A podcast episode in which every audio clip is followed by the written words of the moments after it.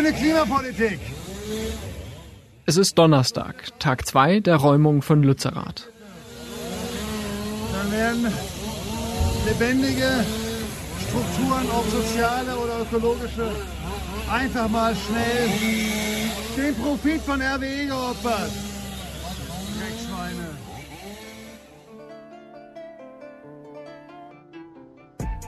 Tazio Müller kann das, was vor seinen Augen passiert, nicht verhindern.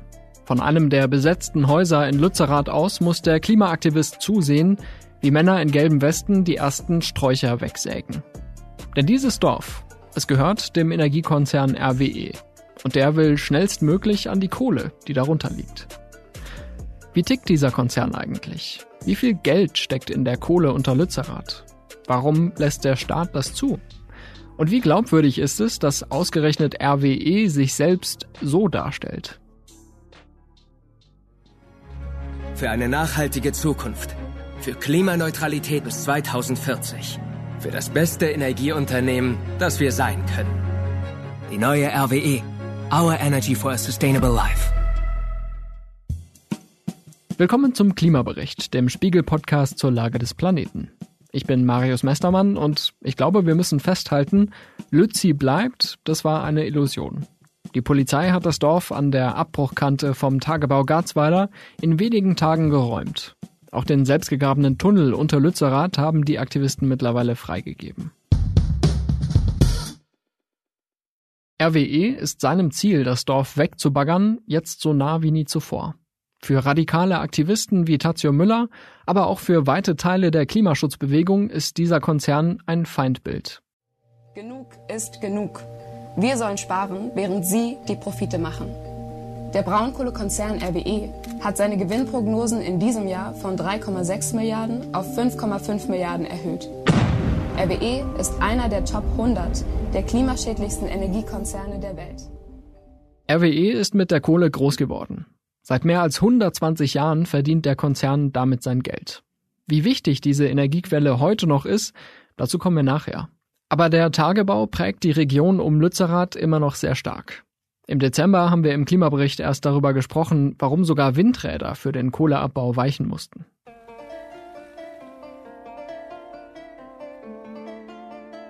RWE ist im rheinischen Braunkohlerevier, also in der Gegend zwischen Köln und Aachen, natürlich noch ein großer Arbeitgeber und noch ein großer Steuerzahler. Also die betreiben ja nun mal drei große Kohletagebaue und auch die entsprechenden Kraftwerke, die daran angeschlossen sind.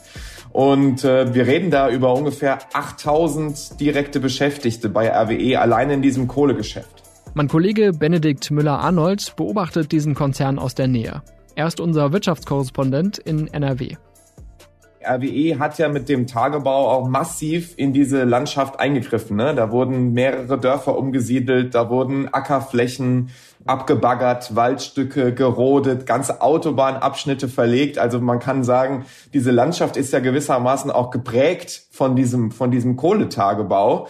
Und wenn ich in den vergangenen Jahren mit Menschen im Braunkohlerevier gesprochen habe, dann muss ich ehrlich sagen, man findet dort ganz unterschiedliche Einstellungen, eigentlich alles, was man sich vorstellen kann. Es gibt Leute, die trauern um ihre alten Häuser, um ihre alte Kirche, um ihren alten Friedhof.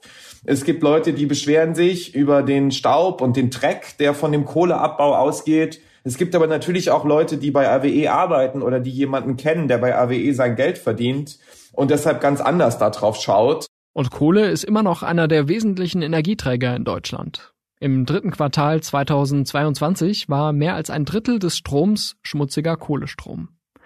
Keine andere Energiequelle ist so klimaschädlich. Die Kraftwerke im Rheinischen Revier gehören zu den größten CO2-Emittenten Europas. Verantwortlich dafür ist RWE. Und es gibt keinen Braunkohletagebau ohne aufgerissene Landschaften und abgerissene Dörfer. Das vielleicht schon Kuriose an diesem Streit über Lützerath ist, der läuft natürlich schon lange, aber das liegt auch daran, dass diese Umsiedlungsprozesse wirklich, da kann man von im Schnitt 15 Jahren reden, wenn man das alles mal zusammenrechnet, weil es geht damit los, dass man sich überlegt, wenn dieser Ort abgebaggert werden soll, wo entsteht denn dann eigentlich die neue Siedlung für die Menschen, die gerne weiterhin auch in Zukunft zusammen wohnen wollen? Also da gibt es kommunale Planungsprozesse, die ganz früh anlaufen. Und dann kommt irgendwann der Moment, wo erstmal Angebote gemacht werden, im Sinne von hier, liebe Haushalt X, wie wär's, es gäbe jetzt die und die Entschädigung und dann könnt ihr überlegen, ob ihr an dem neuen Ort mit den alten Nachbarn neu anfangt oder ob ihr vielleicht auch das Geld nehmt und ganz woanders was Neues baut oder kauft oder wie auch immer. Was ist der Normalfall da? Ist es so, dass die Leute lieber einfach paar Kilometer weiterziehen?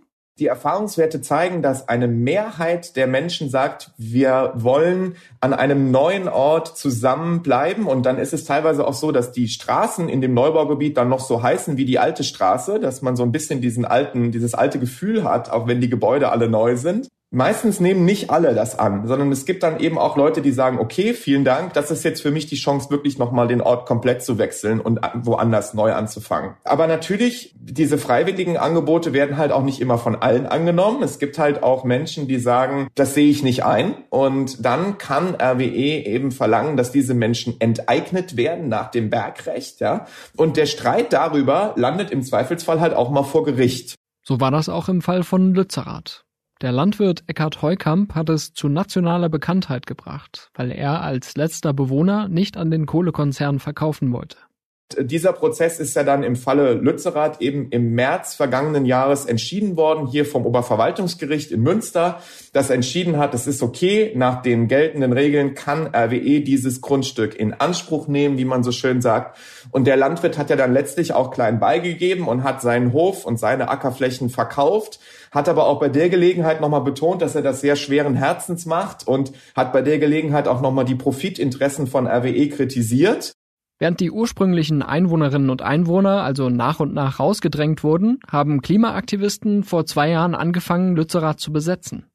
Sie sagen, wenn wir das 1,5 Grad Ziel erreichen und das Klima schützen wollen, darf die Kohle unter dem Dorf nicht abgebaut und verfeuert werden. Und sie werfen RWE vor, ganz gezielt dort zu baggern. Die Zerstörung dieses Dorfes soll primär geschehen, um den Gewinn von RWE zu maximieren. Es ist betriebswirtschaftlich für RWE günstiger, Lützerath abzubaggern. Stimmt das? Ist das der Grund, warum das Dorf weichen muss? Was spräche dagegen, um Lützerath herumzubaggern? Im Großen und Ganzen sehe ich drei Gründe, warum man das nicht möchte von RWE-Seite und warum auch das Land gesagt hat, das ergibt keinen Sinn. Also zunächst mal ein ganz einfaches Argument so einen Tagebaubetrieb umzustellen auf so zwei Flügel ist halt einfach aufwendig. Du musst dieses System aus Förderbändern umbauen. Du musst auch gucken, mit welchen Baggern kommt man denn in diese kleineren Gebiete nördlich und südlich von Lützerath. Es wäre aufwendiger. Das spricht dafür, dass Lützerath auch aus Kostengründen fällt. Der zweite Grund ist, die, die Schaufelradbagger müssen ja Dutzende Meter tief in die Erde, damit sie überhaupt an die Kohleschichten drankommen.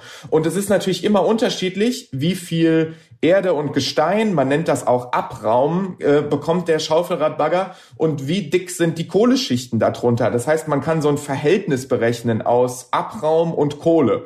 Und das kann man auch in den Gutachten nachlesen, die das Land in Auftrag gegeben hat das Verhältnis Abraum-Kohle ist einfach nördlich von Lützerath sehr schlecht, südlich von Lützerath, ich sage jetzt mal mittelschlecht und unter Lützerath ist es relativ günstig. Unter Lützerath liegen dicke Kohleflöze, das heißt, man kann dort relativ effizient äh, abbauen. Auch das spricht dafür, dass es für RWE wirklich günstiger ist, dieses Dorf wegzubaggern, als anderswo zu graben.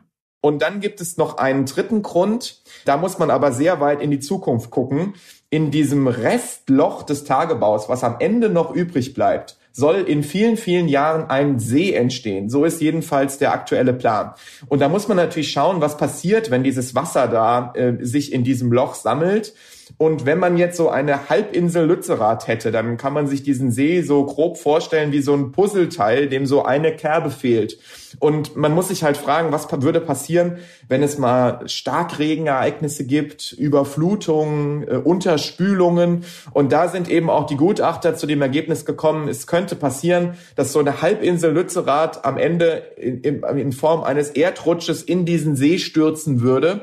Und man hat nicht so richtig Erfahrungswerte, ob so eine Halbinsel standsicher wäre, wie das in der Fachsprache heißt. Und das ist der dritte Grund, warum man so einem um Lützerath herumbaggern skeptisch gegenüber sieht. RWE selbst malt ein ziemlich idyllisches Bild der sogenannten Rekultivierung. In einem Video zum benachbarten Tagebau Hambach heißt es, Grundsätzlich werden möglichst viele Flächen wieder als Wald oder als landwirtschaftliche Fläche angelegt. Da aber über Jahrzehnte hinweg Kohle gefördert wurde, verbleibt eben auch eine große Mulde, die mit Wasser befüllt und zu einem attraktiven See werden wird. Klingt super, oder? Die Tagebauseen sollen übrigens mit Wasser aus den Flüssen Rhein und Ruhr befüllt werden. Ist ja nicht so, als hätten wir im vergangenen Sommer eine dramatische Dürre erlebt. Übrigens ein Ereignis, das durch den Klimawandel wahrscheinlicher wird. Trotzdem soll am Tagebau Garzweiler weitergebaggert werden. Aber brauchen wir die Kohle überhaupt noch? RWE teilt dazu mit. Die Kohle unter der ehemaligen Siedlung Lützerath, die im unmittelbaren Vorfeld des Tagebaus Garzweiler liegt, wird benötigt, um die Braunkohlenflotte in der Energiekrise mit hoher Auslastung zu betreiben und so Gas bei der Stromerzeugung in Deutschland einzusparen. Das klingt alternativlos. Allerdings gibt es seit Monaten Streit darüber, ob die Kohle unter Lützerath wirklich gebraucht wird. Dazu gibt es verschiedene Berechnungen. Die einen basieren auf Zahlen von RWE und sollen belegen, dass unsere Energieversorgung ohne diese Kohle nicht sichergestellt sei.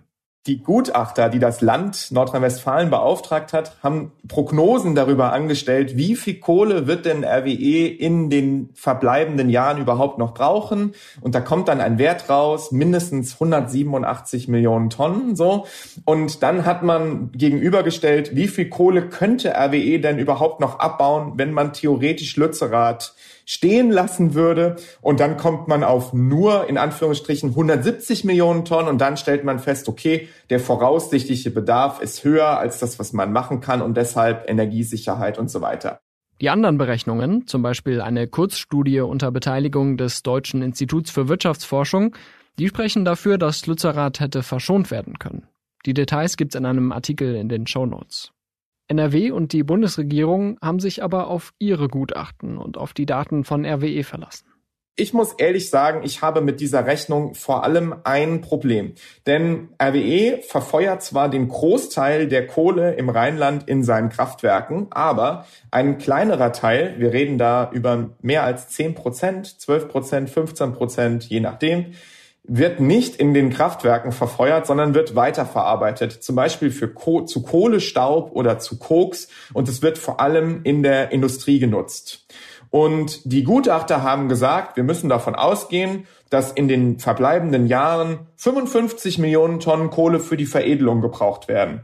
Das bedeutet, der Erhalt von Lützerath scheitert je nachdem an 17 bis 68 Millionen Tonnen, aber 55 Millionen Tonnen braucht es gar nicht für das Thema Stromerzeugung, was ja so wichtig ist, sondern braucht es für diese Industrieprodukte. Und die Argumentation des Landes war, inmitten einer Gaskrise sei es ja unwahrscheinlich, dass Industriebetriebe den Kohlestaub und das Koks, was sie bislang gebraucht haben, ersetzen durch Gas, weil Gas ist ja gerade so knapp und ist ja gerade so teuer.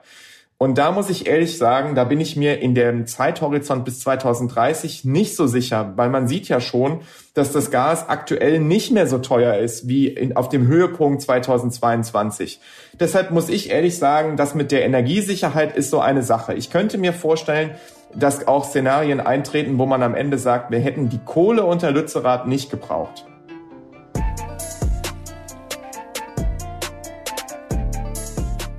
Unter dem Dorf sollen 110 Millionen Tonnen Braunkohle lagern. Und weil es in dieser Debatte so oft um die Profite des Konzerns geht, wie viel könnte RWE eigentlich daran verdienen? Man kann eine Überschlagsrechnung machen, wie viel Strom kann man mit so viel Tonnen Braunkohle erzeugen. Das kriegt man auf Basis von Erfahrungswerten aus den Vorjahren vielleicht noch geschätzt.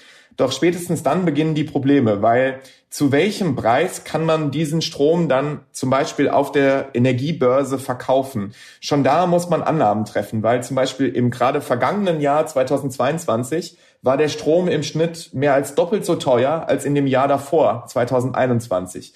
Das heißt, man kommt, je nachdem, welches Preisniveau man annimmt, auf ganz unterschiedliche Größenordnungen für den Umsatz, den man mit dem Strom erzielen kann. Und selbst dann sind wir noch nicht am Ziel. Dann müssen wir ja noch berücksichtigen, dass RWE Kosten hat, zum Beispiel fürs Personal und vor allem auch für die CO2-Emissionsrechte, die man kaufen muss, damit man diese Braunkohle überhaupt verfeuern darf, weil da ja sehr viel Treibhausgas entsteht. Und die, die versucht haben, das zu überschlagen, haben dann zum Schluss gesagt, lass uns doch eine Rendite von zehn Prozent auf den Umsatz annehmen.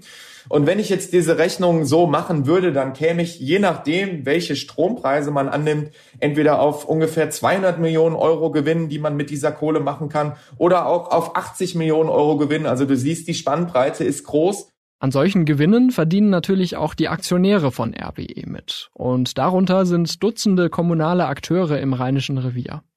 Städte und Gemeinden haben das System Tagebau jahrzehntelang unterstützt und umgekehrt. Als das Rechercheteam Korrektiv die Stadt Essen vor zwei Jahren danach gefragt hat, kam zur Antwort, die Erträge aus den Dividenden der Aktienanteile sichern den kommunalen Haushalt der Stadt Essen. Das ist ja im Endeffekt die große Frage, wie lange kann man mit Kohle, dem klimaschädlichsten Brennstoff in der Stromerzeugung, wirklich noch Geld verdienen? Die eine Frage ist immer, zu welchem Preis bekommt man den Kohlestrom an den Märkten noch verkauft, ja? Und da muss man natürlich sagen, wenn man sich das vergangene Jahr anschaut, wenn Gas in der Verstromung eingesetzt werden muss und das Gas so teuer ist wie 2022, wenn in Frankreich Atomkraftwerke ausfallen, was den Strom in ganz Europa verknappt hat, ja, dann zieht das den Strompreis nach oben und das spricht natürlich für die Rentabilität der Kohle. Allerdings wissen wir nicht, wie schnell dieser Kriseneffekt wieder weg ist. Die, die andere Seite ist halt immer, wie viel kostet es den Kraftwerksbetreibern, die CO2-Zertifikate zu kaufen? Und auch da muss man ja davon ausgehen, die EU bringt von, bringt von Jahr zu Jahr immer weniger Zertifikate neu auf den Markt. Das heißt, eigentlich werden die Zertifikate immer knapper und immer teurer. Aber die Unternehmen können natürlich auch, wenn sie glauben, der Moment ist gerade günstig, sehr viele CO2-Zertifikate kaufen und sich die auf Vorrat legen. Und auch das ist von RWE bekannt dass sie sich also zum Beispiel im Jahr 2020 ziemlich viele Emissionsrechte gekauft haben, die sie über die Zeit nutzen können.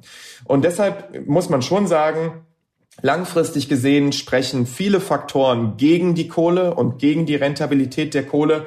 Aber ein Jahr wie 2022 war ein Jahr, in dem man auch mit Kohlekraftwerke gutes Geld verdienen konnte.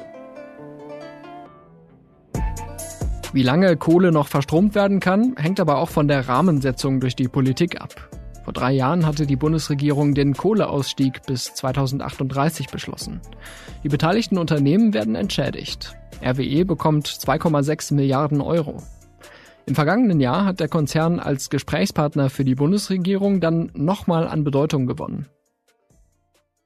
Man hat sich ja zum Beispiel darauf geeinigt, dass man jetzt gewisse Braunkohlekraftwerksblöcke doch nicht abschaltet, sondern noch eine Weile länger betreibt, damit man Gas sparen kann. Man hat Kohlekraftwerksblöcke aus einer Reserve wieder rausgenommen und zurückgeführt an den Markt, ja. Aber auch auf anderen Ebenen, RWE hat zwei solcher schwimmender LNG-Terminals gechartert im Auftrag der Bundesregierung. Und es gibt ja auch Recherchen, die zeigen, dass äh, kein Energiemanager in letzter Zeit so oft mit Bundesministern und Staatssekretären gesprochen hat wie der RWE-Chef Markus Kreber. Im Herbst 2022 hat RWE dann einen neuen Deal mit der Landesregierung von NRW und der Bundesregierung vereinbart. Der Kohleausstieg im Rheinischen Revier wird auf 2030 vorgezogen. Diesmal ohne Entschädigung. Aber was hat RWE dann davon? man hat halt immer noch diese ungefähr 8000 Beschäftigten. Ne? Deshalb sagt man, wir haben ja irgendwie auch eine soziale Verantwortung gegenüber diesen Menschen. Wir wollen die ja nicht ins Bergfreie fallen lassen, wie man in Nordrhein-Westfalen so schön sagt. Die Bundesregierung und auch die Landesregierung sagen ja, kurzfristig wird die Kohle gebraucht, weil wir Gas sparen wollen in der Verstromung.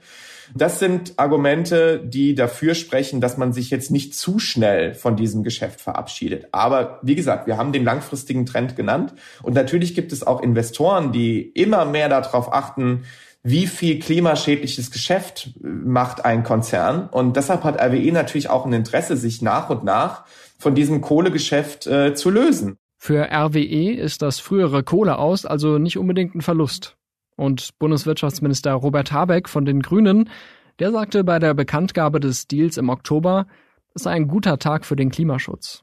Dadurch bleiben 280 Millionen Tonnen Braunkohle in der Erde und sie verhindern eine potenzielle Verfeuerung von 280 Millionen Tonnen CO2. Die ebenfalls grüne Wirtschaftsministerin von NRW, Mona Neubauer, hatte sich im Wahlkampf noch an die Seite der Klimaaktivisten in Lützerath gestellt. Nach dem Deal mit RWE betonte sie lieber, was das Unternehmen in anderen Bereichen versprochen habe. RWE verpflichtet sich in dieser Verständigung auch dazu, ein Gigawatt erneuerbare Energien in Nordrhein-Westfalen im Schwerpunkt im Rheinischen Revier zu investieren. Das ist die Aussage, die wir nach vorne brauchen. Und RWE sagt auch selbst, die Kohle zählt für uns nicht mehr zum Kerngeschäft. Das Kerngeschäft ist für uns Wind, Solar, Energiehandel und eben auch Gaskraftwerke, weil man bei Gaskraftwerken ja die Hoffnung hat, dass man sie umstellen kann, auch zu grünen Gasen, zu grünem Wasserstoff. Aber Kohle und Atom sind für RWE offiziell nicht mehr Kerngeschäft, sondern ganz klar definierte Auslaufmodelle. RWE-Chef Markus Kreber, der sagte dazu im Oktober, und schnelleres Ende der Kohleverstromung ist Teil der Unternehmensstrategie von RWE. Unser Kerngeschäft ist die Umsetzung der Energiewende. Ist das alles wirklich glaubwürdig? Ist RWE wirklich auf dem Weg zum grünen Energiekonzern, wenn in Garzweiler noch Millionen Tonnen Kohle gefördert werden? Dieser Slogan, unsere Energie für ein nachhaltiges Leben oder auch diese Strategie Growing Green, das muss man natürlich sagen, das ist schon gewagt, wenn man bedenkt, wo RWE herkommt. Ne? Also ich meine, RWE steht für die alte Idee der zentralen Stromerzeugung in großen Kraftwerken. Die Leute werden an Kohle- und Atomkraftwerke denken, wenn sie an RWE denken. Und man muss natürlich auch sagen, RWE ist ein riesengroßer CO2-Emittent in Europa, gar keine Frage, sowohl in der Vergangenheit als auch in der Gegenwart. So. Und die Bilder, die jetzt ähm, in Lützerath entstehen, werden natürlich dieses Image des alten Kohlekonzerns auch erstmal nochmal bekräftigen. Das glaube ich schon. Wenn man sich anschaut, wie weit ist jetzt RWE bei diesem Wandel, dann ergibt sich meiner Meinung nach ein gemischtes Bild. Also wenn man sich anschaut, welchen Strom erzeugt RWE heute als Gesamtkonzern, dann ist das immer noch ungefähr ein Drittel Kohle, ein Drittel Gas und dann kommen so 22 Prozent erneuerbare Energien. Das waren die letzten Zahlen und zwar international betrachtet, nicht in Deutschland betrachtet, weil RWE hat eben auch sehr viel erneuerbaren Geschäft im Ausland aufgebaut. So. Jetzt nur auf die Stromerzeugung zu schauen, ist aber vielleicht auch nicht so ganz fair. Wenn man sich anschaut, wo kommen die Gewinne von RWE her, dann ist die Bilanz schon wieder ein bisschen anders. Immerhin 36 Prozent der, der Gewinne von RWE kamen zuletzt aus erneuerbaren Energien und nur noch in Anführungsstrichen 15 Prozent der Gewinne von RWE kamen zuletzt aus Kohle- und Atomkraftwerken. Letzter Aspekt die Investitionen. Also RWE gibt sein Geld zurzeit vor allem dafür aus, neue Windparks zu bauen, zum Beispiel auch in Großbritannien. Sie haben letztens eine große Übernahme in den USA angekündigt, wo es vor allem um äh, Solarparks geht. Also die Richtung ist schon, dass man davon ausgehen kann, wenn sich diese Investitionen auszahlen, dann wird der Gewinn von RWE im Laufe der Zeit immer mehr aus Erneuerbaren stammen. Also ein Konzern im Wandel, ich würde es mal so formulieren, Sie haben den Schuss gehört, Sie haben die Kurve gekriegt, aber sie sind natürlich noch nicht da, dass man sagen kann, das ist jetzt hier reines grünes Geld und eine völlig nachhaltige Geldanlage. Der, der Weg ist schon noch ein Stückchen. Die Klimaaktivisten von Lützerath, die hat das Wunschimage von RWE jedenfalls nicht überzeugt. Sie haben das Dorf zum Symbol und die Abbruchkante davor zur roten Linie für den Klimaschutz gemacht. Aber dieser Kampf ist wohl verloren. Auch wenn am Wochenende nochmal tausende Menschen für Lützerath demonstriert haben. RWE hat am Montag mitgeteilt, dass die Abrissarbeiten in weniger als zwei Wochen abgeschlossen sein sollen. In dem Ort wohnt niemand mehr. Die Grundstücke gehören jetzt alle RWE. Das heißt, wir reden im Endeffekt über ein Firmengelände, ne, über ein Werksgelände. Und das macht diese Sache so schwierig, weil man natürlich nicht einfach so auf dieses Firmengelände drauf darf und sich da niederlassen darf. Es ist halt so, dass die RWE Security nach der offiziellen Darstellung dafür da ist, das Firmengelände, das Eigentum und die Beschäftigten von RWE zu schützen vor möglichen Gewalttaten, vor Leuten, die Steine werfen, die Autos kaputt machen und so weiter. Aber was zum Beispiel die RWE Security oder die, die Sicherheitsleute im Auftrag von RWE nicht machen können, ist natürlich jetzt so als hoheitliche Polizisten auftreten. Ne? Die können natürlich keine Personalien aufnehmen, die können keine Leute abführen und in Gewahrsam bringen. Das muss dann eben die Polizei machen. Und deshalb haben wir das Phänomen, dass es so eine Art Aufgabenteilung gibt zwischen den privaten Sicherheitsleuten im Auftrag von RWE und den Polizisten, die im Auftrag des Landes beziehungsweise eben der öffentlichen Hand unterwegs sind. Deshalb richtet sich die Wut der Besetzer nicht nur gegen RWE, sondern auch gegen die Einsatzkräfte. Es ist Tag X. Seitdem am Montag die äh, RWE und die Polizei ihren Einsatz begonnen haben, wird uns wieder klar, warum wir den Kohleausstieg noch nicht geschafft haben. Was hier passiert, ist, dass der Staat mit viel Einsatz und Geld die Profite von RWE schützt. Aber wir schützen das Leben. Gehen Sie auch nach Hause, holen sich einen Krankenschein und machen sich doch nicht so sonst was von RWE. Die Polizei als Handlanger eines Konzerns? So einfach ist es nicht. RWE hat das Recht, Lützerath abzubaggern. Und dieses Recht schützt die Polizei. Das ist nicht ihr Fehler, sondern ein Versäumnis früherer Regierungen, die das nicht verhindert haben, als noch Zeit dafür war.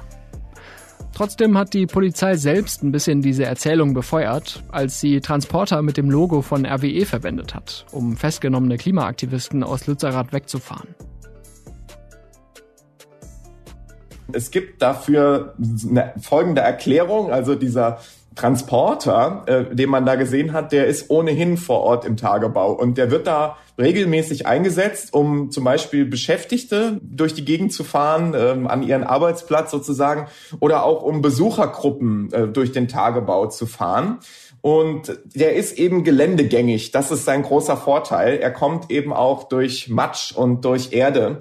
Und die, die, die Begründung lautet eben, dass es in Lützerath und auch in der ganzen Region in den vergangenen Tagen viel geregnet hat. Also die Böden sind wirklich nass und matschig. Das kann ich durchaus bestätigen. Und da soll es also so gewesen sein, dass die Polizei gesagt hat, wir haben nicht genug geländegängige Fahrzeuge, äh, mit denen wir hier durch diesen Matsch kommen. Und deshalb hat man die sogenannte Verwaltung Rettungshilfe äh, angefragt, also nach dem Motto, hier stehen doch sowieso geländegängige Fahrzeuge vom Tagebaubetreiber. Es wäre doch praktisch, wenn man die nutzen könnte ähm, als Polizei.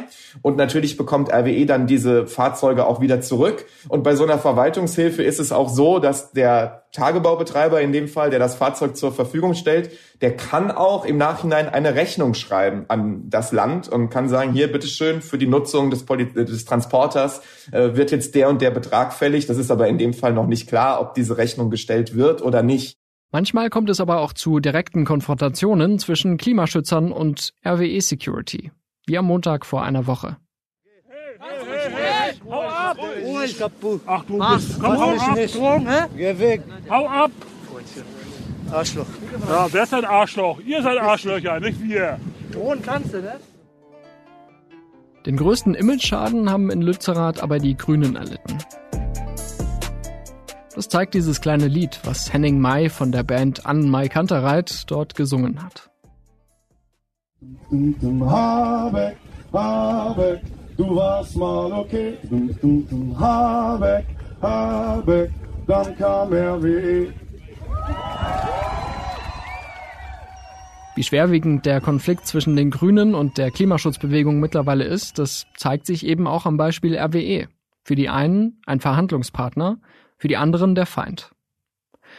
Der Kampf der Klimaaktivisten gegen die Kohle geht weiter, auch wenn Lützerath wohl verloren ist. Am Montagmorgen besetzten mehrere von ihnen einen der großen Schaufelradbagger in Hambach, etwa 20 Kilometer weit entfernt. Der Betreiber des Tagebaus dort, natürlich RWE. Apropos fossile Konzerne. Die nächste Weltklimakonferenz in Dubai soll ausgerechnet vom Chef eines staatlichen Ölkonzerns geleitet werden. Das haben die Vereinigten Arabischen Emirate als Gastgeberland bekannt gegeben. Sultan Ahmed Al-Jabir ist zugleich Industrieminister der Emirate und deren Sonderbeauftragter für den Klimawandel. Umweltschützer befürchten, dass durch seinen Vorsitz Fortschritte im Kampf gegen die Erderwärmung verlangsamt werden könnten. In Schweden hat ein Bergbaukonzern seltene Erden gefunden. Dabei soll es sich mit rund einer Million Tonnen an Mineralressourcen um den bisher größten Fund in Europa handeln. Die Mineralien werden unter anderem für Elektrofahrzeuge und Windkraftanlagen verwendet. Damit sind sie auch in der Energiewende sehr gefragt. Es könnte allerdings noch mindestens zehn Jahre dauern, bis mit der Förderung begonnen werden kann. Das Jahr 2022 war das zweitwärmste seit Beginn der Wetteraufzeichnungen. Das zeigen Daten des deutschen Wetterdienstes.